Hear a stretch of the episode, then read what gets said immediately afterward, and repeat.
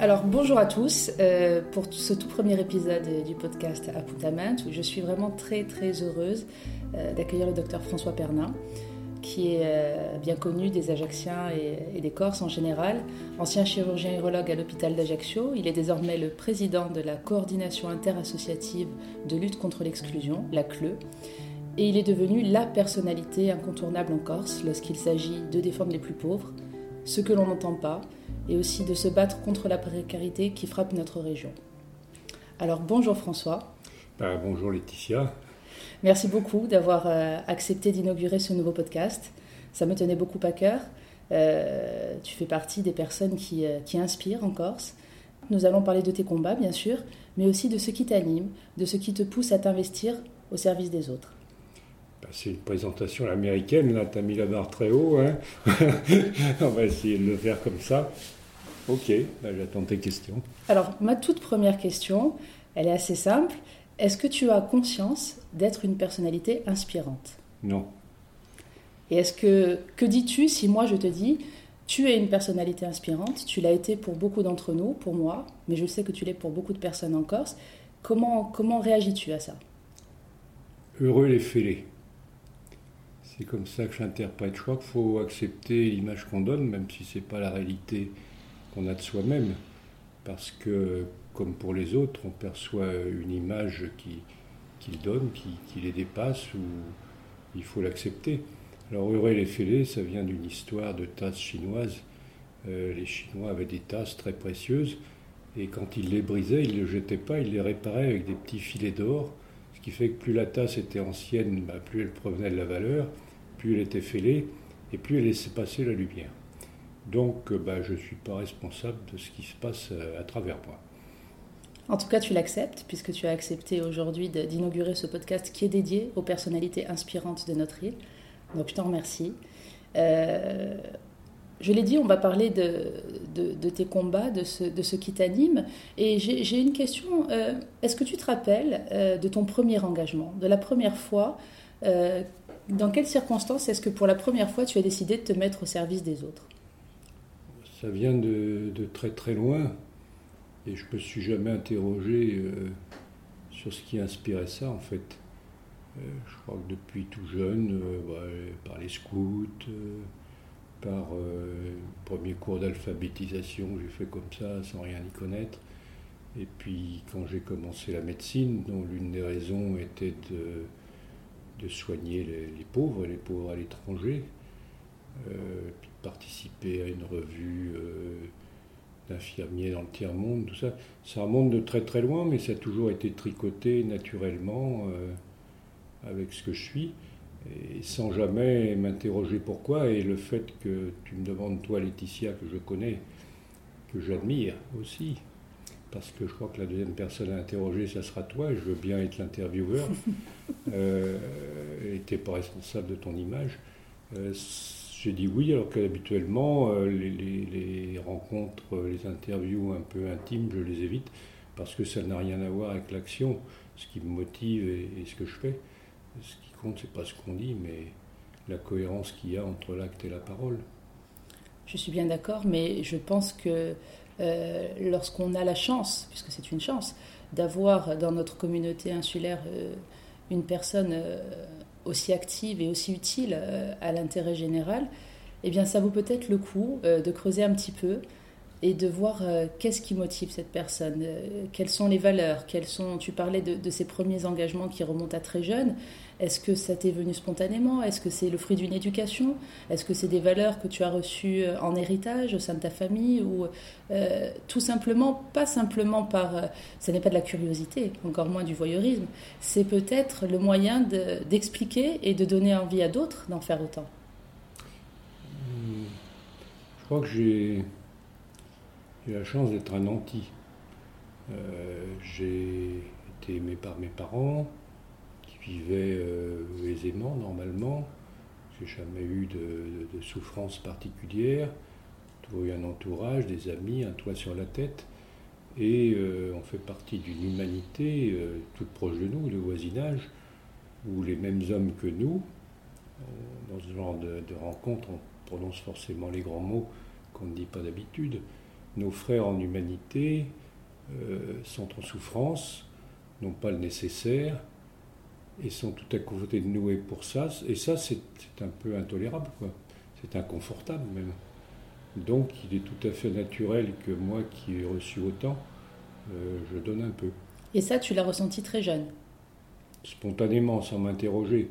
Maintenant euh, que je suis dans la dernière ligne droite et, que ces témoignages deviennent nécessaires pour euh, allumer des vocations, j'approfondis un peu, mais au départ, non, je ne le pressentais pas, ça. D'accord. Et puisque tu parles de, d'un moment de la vie euh, que tu appelles la dernière ligne droite, on, espère la, plus longue possible, mais peut-être en tout cas l'âge de, la transmission.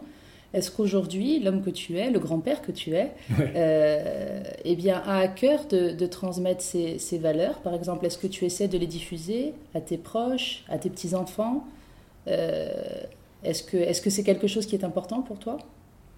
Non, pas en tant que tel. Je pense qu'on les transmet par ricochet, euh, parce qu'on donne euh, envie aux autres d'agir aussi. Je crois que, bon, tu, m'isoles un peu par rapport aux autres, mais, je crois, et tu le sais, que tout ce qu'on fait en matière euh, humanitaire, encore un grand mot, on le fait en équipe. Il n'y a pas de, de personne seule, parce que seul on se décourage et on ne fait pas grand-chose, mais on le fait en équipe avec des compétences complémentaires euh, et, aujourd'hui, bon, bah, je suis un petit peu mis, en avant par les médias euh, à cause du hasard, mais je ne sais que ma parole n'a de valeur que parce qu'elle est portée par un tas de gens qui font, et que je suis un de ces équipiers parmi d'autres.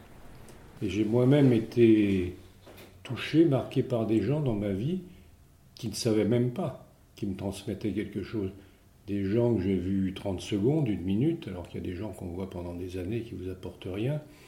Et ces grands témoins-là ont été des marches dans mon évolution.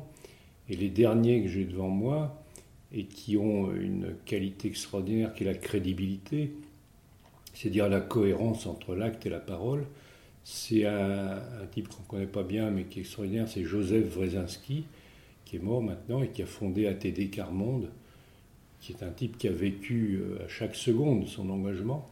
Et un autre que j'ai la chance de connaître, c'est le docteur Xavier Emanueli, cofondateur Médecins sans frontières, fondateur du SAMU social, qui à 80 ans est toujours euh, à la fois dans l'action et dans la réflexion. Et j'ai la chance euh, qu'il soit encore vivant et de lui parler de temps en temps. Ça, c'est des gens qui me guident. Puis il y en a d'autres moins connus qui ont fait partie de mon quotidien. Et qui sont des, gens marquants.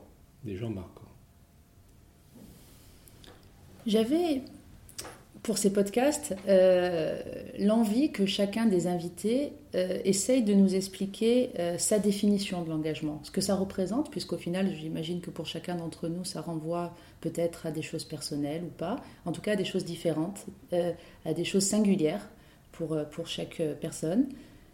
Alors si tu devais définir ton engagement en trois hashtags, Qu'est-ce que tu me dirais? Hum, hum, hum. Alors, qu'est-ce que ça veut dire? Ça veut dire euh, humanisme ou humanité, humilité et humour. Humanisme, c'est le but. L'humilité, c'est la force qui permet d'atteindre ce but. Et l'humour, c'est la pointe de joie et de dérision qui est absolument nécessaire. Alors l'humanisme, c'est tout simplement donner à toute personne sa, nature d'homme, qu'il ne soit pas considéré comme une bête par les contraintes économiques qu'il euh, subit, que ce soit qu'un corps en danger, mais que ça devienne un homme.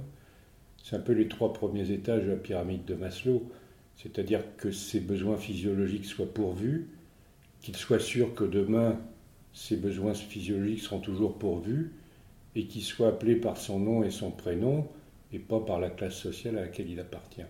Je crois que c'est là-dessus qu'il faut se battre. La deuxième hum, c'est l'humilité. Je disais que c'est une force parce que être humble, c'est reconnaître sa faiblesse.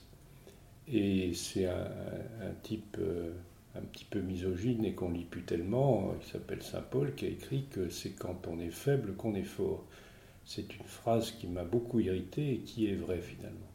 Parce que quand on veut atteindre un objectif, et que cet objectif nous dépasse, on prend conscience de sa faiblesse. Donc, si on veut vraiment l'atteindre, eh bien, que les forces qui nous manquent et qu'on réalise, il faut aller les chercher ailleurs. Donc, travailler en équipe. Donc, quand on est faible, on est fort. Puis la troisième, c'est l'humour, c'est-à-dire que bah, faut rigoler un peu et que bien qu'on soit à s'occuper de la misère des hommes, bah, ces hommes-là, on les voit rire, avoir leur propre dérision. Quand je dis homme, c'est bien sûr homme, femme, enfant. Et puis dans les équipes, bah, on rit beaucoup, et puis euh, on se moque les uns des autres. Et je crois que c'est très important. Une situation sans humour et sans joie, c'est pas bien. Alors, tu me disais, euh, qu'est-ce qui fait euh, l'engagement? Je crois que c'est avant tout la joie tranquille qu'on en reçoit. La joie tranquille qu'on en reçoit. Il y a une formule qu'on attribue à Einstein, on donne qu'aux riches, qui dit ceci, le monde sera détruit non pas par ceux qui font le mal, mais par ceux qui le regardent sans rien faire. Alors c'est une définition simple, il y a trois catégories, il y a ceux qui font le mal, c'est les méchants, il y a ceux qui regardent sans rien faire, c'est les inertes, puis il y a les autres, c'est les bons. Seul problème, c'est qu'on est les trois à la fois. De temps en temps, je suis méchant, et ça, ça me rend triste. D'autant que je ne sais pas très bien demander pardon quand je suis méchant. Comme je suis dans une situation dans mon métier de, pouvoir, j'ai parfois humilié des gens faibles et c'est terrible. Et puis on est plus souvent indifférent, inerte. Il y a combien de causes que je ne relève pas Je laisse les gens se noyer en Méditerranée, euh, je ne fais rien pour telle ou telle cause plus proche. Et ça, ça me laisse un goût de cendre. Et puis parfois, je fais le bien. Et ça, ça me rend pleinement heureux mais complètement heureux et d'une joie tranquille. C'est un choix qui n'est pas parfois facile, mais une fois qu'on a fait le bien, on se sent bien et j'ai envie d'être heureux. C'est ça, je, pense que tu abordes là un, sujet essentiel dont on ne parle pas forcément souvent, mais euh, être altruiste, se préoccuper de son prochain, c'est aussi se faire du bien à soi-même. Ah et, il, y a, il y a cette part-là qu'il faut, qu'il faut que les gens qui s'engagent assument. On, on doit assumer qu'on s'engage aussi pour se faire du bien à soi-même, parce qu'être être bienveillant et se préoccuper des autres, eh ben, c'est aussi se renvoyer une image positive. On reçoit beaucoup, beaucoup, beaucoup, énormément, beaucoup plus qu'on ne croit. On reçoit beaucoup. Et je me souviens, un jour, c'était, parce que je fréquente un peu, pas, énormément, mais à la sortie de l'église, un, son domicile fixe, on connaît, qu'on connaissait parfaitement, et à qui il tend la main, et à qui je donne à l'époque 10 euh, francs, et puis je fais mon devoir et au revoir. Et derrière, euh, une petite sœur qui s'appelait Madeleine, euh, qui marchait sur Poussin d'air, une sainte vivante, n'avait pas de pièce sur elle, ne lui donne aucune pièce, mais elle lui parle. Je lui dis bonjour Jean-Claude, comment ça va aujourd'hui? Il parle, il parle, il parle. Et j'entends tout ça. Et je me suis aperçu combien ma pièce, c'était pas l'essentiel. Bien sûr. Et que demande tout le monde, et ce que demande en particulier les pauvres, c'est le regard qu'on porte sur eux, c'est la dignité. Ce ne sont pas des objets de charité. C'est ce que tu disais, la dignité de chaque homme, le reconnaître en tant qu'humain, avant, avant toute autre chose. L'un de nos deals, euh, qui est mis en place par le Secours catholique, Secours populaire, ATD Carmonde, euh, c'est faire des pauvres des partenaires et des co-constructeurs de ce qui les concerne le plus. C'est pas facile. Il faut qu'on y arrive. Parce que parler des pauvres sans les pauvres, construire des projets pour les pauvres sans les pauvres, évaluer ce qu'on fait sans les principaux intéressés, euh, c'est complètement fou.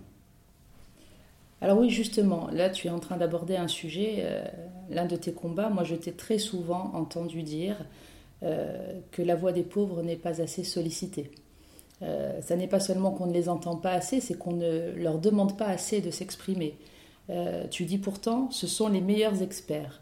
Ils sont écartés de la conception, de la mise en œuvre et de l'évaluation des politiques qui sont censées lutter contre la pauvreté.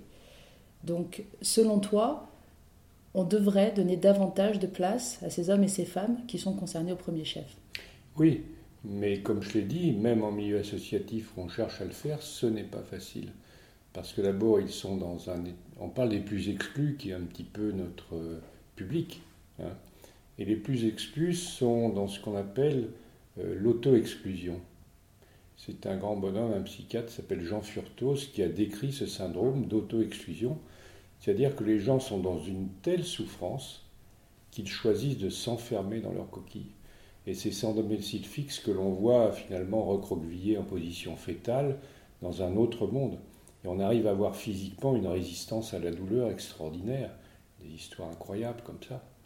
Et aller les chercher quand ils sont proches de cette auto-exclusion, dans l'exclusion ou dans la honte, parce que les pauvres ont honte de même, parce qu'on leur donne la honte, euh, c'est pas facile.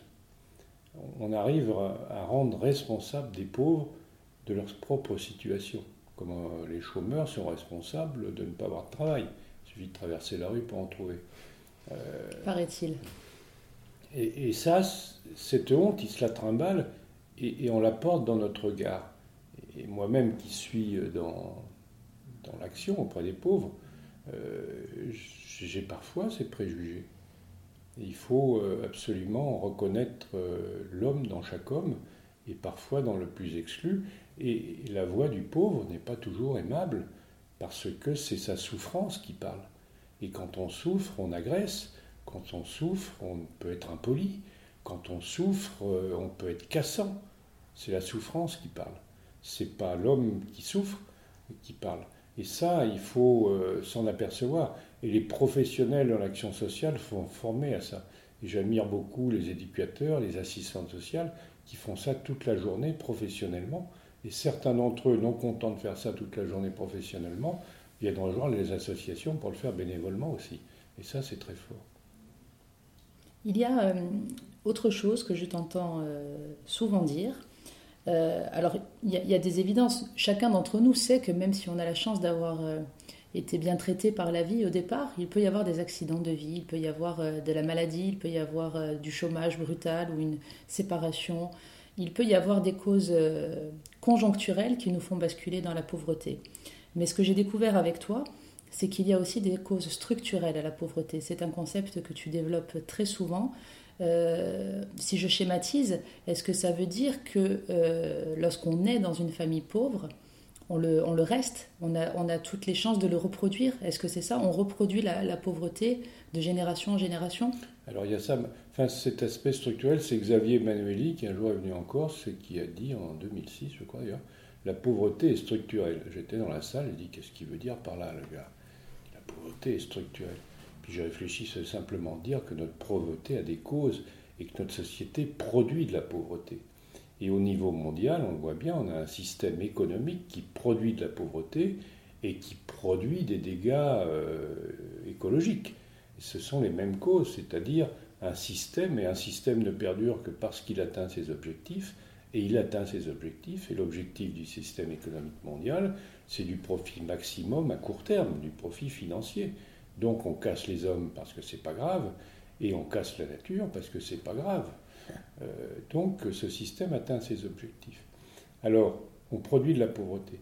Maintenant, ce que tu dis, et on l'a sous les yeux, oui, euh, une famille dans la pauvreté ou l'absence de famille, euh, parce que la résilience, c'est un, c'est un joli mot et une belle découverte, mais qui n'est pas si fréquente que ça. on a toute chance quand même que, quand on est dans une famille pauvre, sans éducation euh, véritable, sans encadrement véritable, de reproduire ce qu'on a connu. Et on le voit bien, euh, même sur d'autres cas, qu'on, reproduit malheureusement ce qu'on a subi. Tu nous dis, pardon, vas-y. Oui, je parlais de la pyramide de Maslow, M-A-S-L-O-W, pour ceux qui ne connaissent pas, bonne lecture. Il y a deux autres étages par rapport aux trois étages, je dis, c'est celui de la réalisation de soi-même, par exemple toi quand, tu interviews, moi quand je te réponds, et celui d'être euh, chef d'un projet. C'est toi quand tu fais ton site, euh, euh, moi quand je suis avec cette association, la clé, etc. il y a une propriété très actuelle, c'est qu'on peut dégringoler du sommet de cette pyramide jusqu'en bas très rapidement. Et actuellement, fréquente au Resto du Cœur des gens qui, il y a quelque temps, étaient chefs d'entreprise. Est-ce que c'est lié directement à l'impact de la crise sanitaire de la Covid? Ça date. Ce que je cite, c'est des gringolades brutales, ça date d'avant, mais la crise du Covid qu'on va vivre maintenant, va considérablement euh, augmenter le nombre des pauvres et toucher des gens qui n'étaient pas pauvres jusque-là, qui ne sont pas formés, entre guillemets, à être pauvres. Ils vont se retrouver extrêmement surpris et, je crains que tout cela ne soit à l'origine d'une révolte brutale, parce que les gens n'accepteront pas de régresser, n'accepteront pas tout d'un coup d'être expulsés de chez eux, n'accepteront pas tout d'un coup de ne plus pouvoir vêtir, nourrir leurs gamins comme il faut, n'accepteront pas de ne plus pouvoir se soigner. On retombe au premier étage de Maslow et même en dessous. Et même en dessous. Tu sais que ça a été montré par les statistiques et ça m'a surpris qu'on sorte cette statistique. Un très pauvre chez nous vit 10 ans de moins que quelqu'un d'aisé. Ça veut dire que la pauvreté, ça tue objectivement, ça tue physiquement. C'est pas de la poésie ce qu'on fait. On cherche d'abord à sauver la vie, à donner au corps de quoi vivre. Après, tout comme un médecin que je fus et que je suis, on n'a pas jugé de ce que vient ce corps. On soigne aussi bien les assassins que les grands saints, c'est pas grave. On n'a pas jugé ce que deviendra ce corps. Il faut avant tout euh, sauver ce corps. Alors tu posais peut-être la question quelle, est, la valeur essentielle? Je me suis interrogé. La valeur essentielle, c'est la vie. Que les gens puissent vivre physiquement. L'existence précède l'essence. C'est, euh, très juste et, on, sent bien le médecin en toi qui, euh, qui en effet est, toujours, est toujours bien là, médecin chirurgien. tu le disais, la, crise de la Covid va certainement euh, et a déjà commencé à, faire que les, personnes qui s'adressent aux, associations caritatives sont de plus en plus nombreuses. Alors on avait déjà quelques statistiques qui étaient déjà très alarmantes, puisque avant cette crise, on savait qu'il y a en Corse un taux de pauvreté de 18,5% qui est supérieur à la moyenne nationale, puisque la moyenne nationale c'est 14%. Euh, on sait que chez nous, donc ça concerne une personne sur cinq, c'est considérable. Et là encore, je parle toujours avant la crise, hein, bien sûr. Euh, ce qui fait de notre île la, région la plus pauvre de France. Euh, je sais aussi, en disant cela, que, que, tu es assez réservé, ou en tout cas assez critique concernant les statistiques. Hein, tu, appelles souvent à ce qu'on les enrichisse euh, avec quelque chose d'essentiel qui est avec de l'humain. Euh, et, tu plaides aussi souvent pour une analyse systémique de cette problématique. Est-ce que tu peux euh, nous expliquer en quoi ça consiste? Alors d'abord, je n'ai rien contre les statistiques et les statisticiens, je les respecte et leur travail est absolument nécessaire. Mais on leur demande tout. On leur demande tout premier réflexe d'un responsable administratif ou politique, c'est faites-moi l'état des lieux. Mais cette question-là, c'est tous les ans. Et ça fait depuis 1970 que ça dure. Et on voit les résultats, ça empire. Alors il ne faut pas que du statistique. On est devant un problème complexe, et devant la complexité, il faut plus d'intelligence. Et l'intelligence qui est supérieure à toutes les autres, c'est l'intelligence collective. Regardez par exemple l'expérience réussie euh, du gouvernement euh, Macron d'avoir réuni 150 personnes sur l'écologie. 150 personnes prises au hasard et qui n'y connaissaient rien.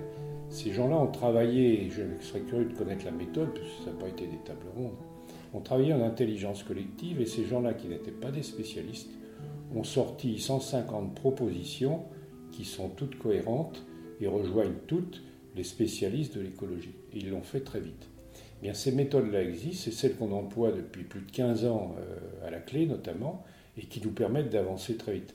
Parce que nous, on n'arrive pas avec une, réponse, on arrive avec une question, comment réduire la pauvreté? En fait, euh, ça c'est pour la presse. La vraie question, c'est comment détruire la pauvreté. Ça, c'est une expression de Brzezinski. Donc, comment réduire la pauvreté, pour être correct? On arrive avec la question, mais on leur dit on n'a pas la réponse, mais on a une méthode.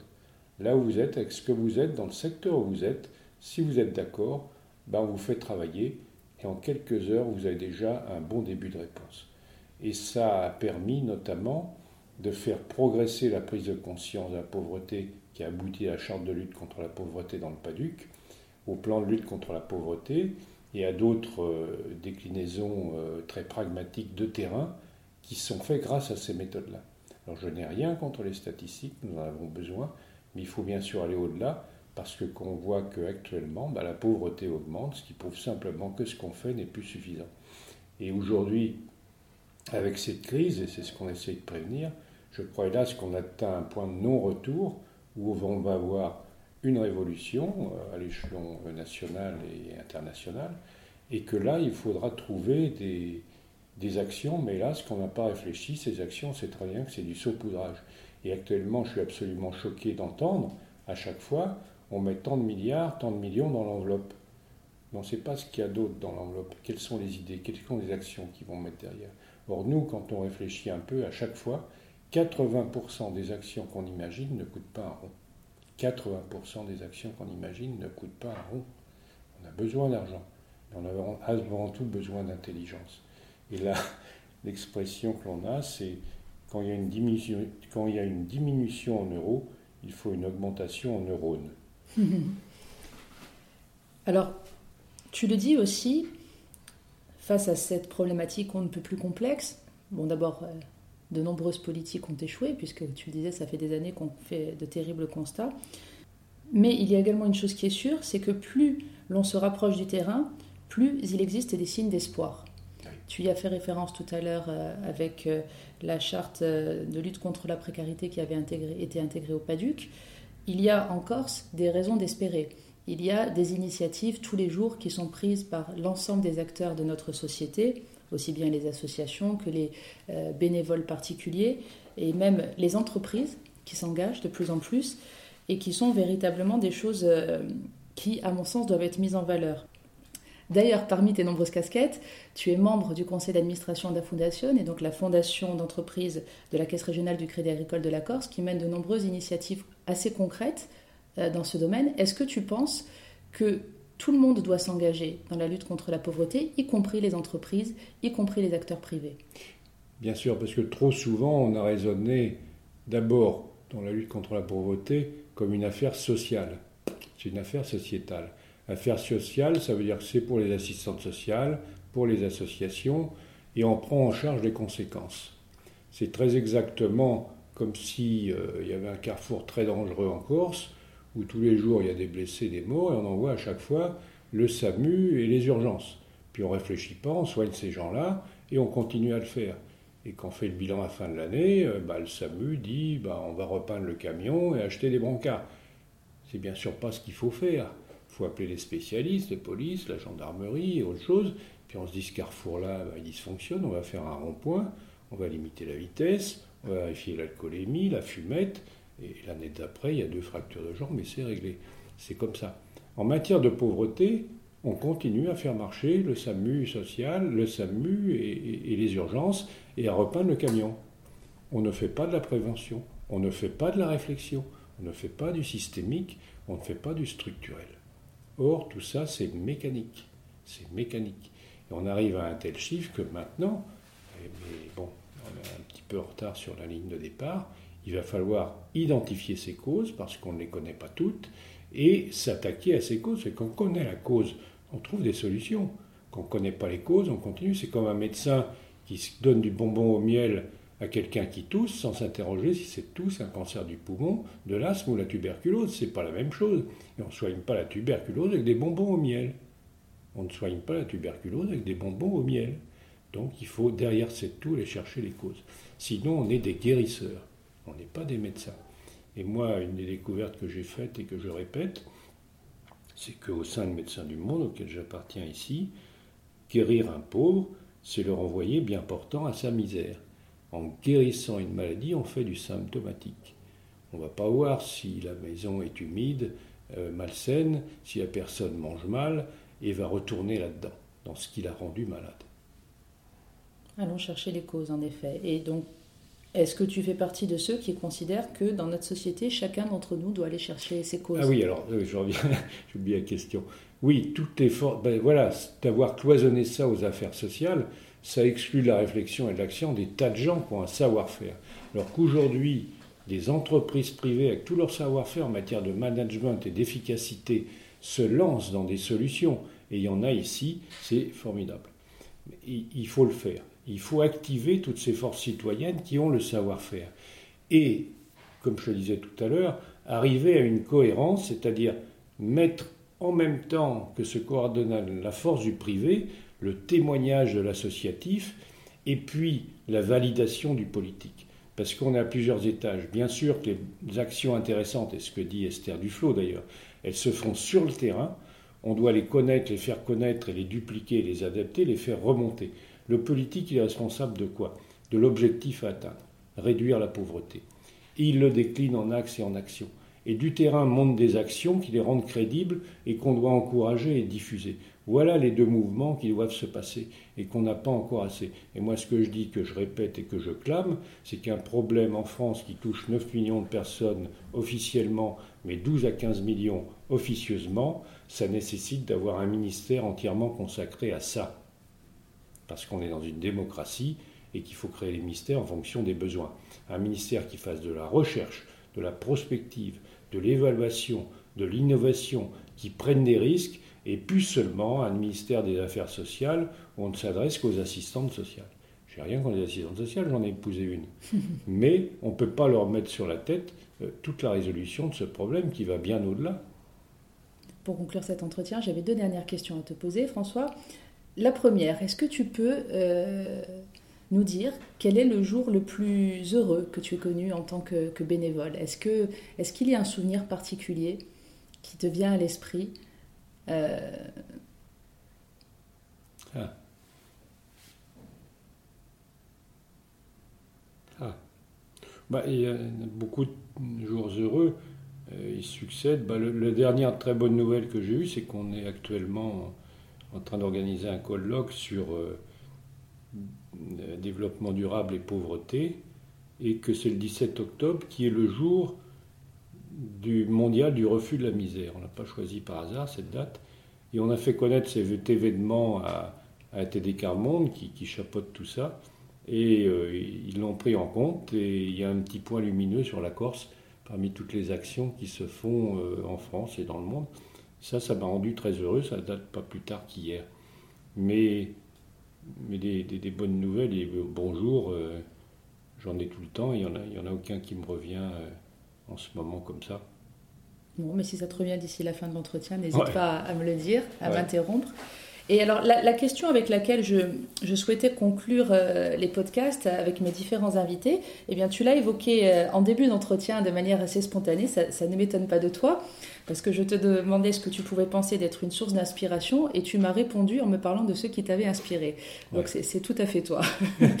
et, et, moi, je souhaitais conclure notre, euh, notre entretien comme ça, en, en, disant à une personnalité telle que tu l'es, qui t'a inspiré? Euh, Quelles sont les, personnes qui t'ont donné envie de t'engager, qui t'ont amené à réfléchir, qui t'ont amené à, prendre certaines décisions?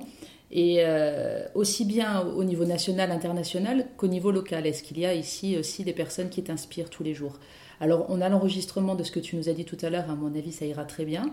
Mais simplement, si tu veux le compléter ou si tu as d'autres choses à ajouter, voilà, l'idée c'est de dire, François Pernin, qui sont les personnalités qui vous ont inspiré, vous, ici et ailleurs? Alors, je t'ai cité les, grandes figures euh, nationales et à travers le temps, là. Euh, Joseph Brzezinski, Xavier Manueli, euh, François d'Assise, il est pas mal, Vincent de Paul aussi, des gens comme ça. Alors, dans les gens ici actuels, il y, a, il y, a, des gens un petit peu connus et des moins connus. parmi les femmes, il y en a une, remarquable, il faudrait que tu la rencontres et que même tu l'interviewes, c'est Laetitia Ah non, non, pitié, non, et pas ça. Il va, y a, je l'ai cité parce qu'il n'y a pas de raison que je enregistre tout seul, mais, mais je vais en oublier forcément. Mais il y a des gens extraordinaires dans Médecins du Monde, euh, François Nathalie, qui ne sait jamais dire non, il y a Stéphane Comiti qui, qui organise tout, euh, tous les jours, il y a François Dupcher, il y a Rosie Casalta qui fait l'accueil tout le temps. Il y a eu Myrta qui pendant 15 ans a fait tous les jours l'accueil, toutes les semaines. Dans toutes les autres assos, il y a des grands, présidents. Il y en a eu, d'autres qui sont des, gens issus du terrain, euh, qui, réellement m'inspirent chaque jour, qui me portent, parce que vraiment on est dans une équipe, une équipe de rugby. J'aime bien le rugby, et dans le rugby, il y a une expression que j'aime encore plus, je crois que c'est Spanghero qui l'a dit, euh, on a mis la tête là où les autres n'osaient pas mettre les pieds. On a mis la tête là où les autres n'osaient pas mettre les pieds. L'humanitaire, c'est ça. On va mettre la, tête et le cœur là où les autres rentrent même pas. Et il y en a des tonnes de gens comme ça qui m'inspirent chaque jour. Alors, euh, je ne veux pas tous les citer, parce que je vais, en oublier qui, qui, sont tous les jours dans mes pensées, et dans les exemples qu'ils me donnent, et dans l'évolution euh, constante euh, qui est la mienne. Et vraiment, à côté d'eux, je, me sens tout petit, quoi, parce que vraiment, ils n'ont pas toujours eu les mêmes chances que moi, et, ils sont beaucoup plus souvent que moi. Très bien, ce sera sur, ces mots, ces paroles d'humilité qu'on conclura notre échange. En tout cas, moi, je, tenais à te remercier très sincèrement d'avoir euh, accepté d'abord de te livrer, de nous livrer un petit peu euh, eh bien, ce, ce, qui te pousse à agir au quotidien, quelles sont euh, les motivations qui sont les tiennes. Et, et merci pour l'exemple, tout simplement. Merci pour l'exemple que tu nous donnes. Et à très bientôt avec les auditeurs pour, pour rencontrer de nouvelles personnalités inspirantes. Bah, merci à vous deux, toi Laetitia, d'avoir eu cette idée, de te consacrer entièrement. Puis il y a un homme qu'on n'a pas entendu, c'est l'homme de la technique, sans lequel... Bah, rien ne serait possible. Rien ne serait possible. Et tout ça, vous l'avez fait un dimanche en plus. Alors merci beaucoup. Merci, merci à toi, merci à Ange-Marie pour la technique. Et, euh, et, quant à moi, je vous dis à très bientôt pour, euh, pour un prochain épisode euh, du podcast Appuntamento pour aller à la rencontre d'une nouvelle personnalité inspirante.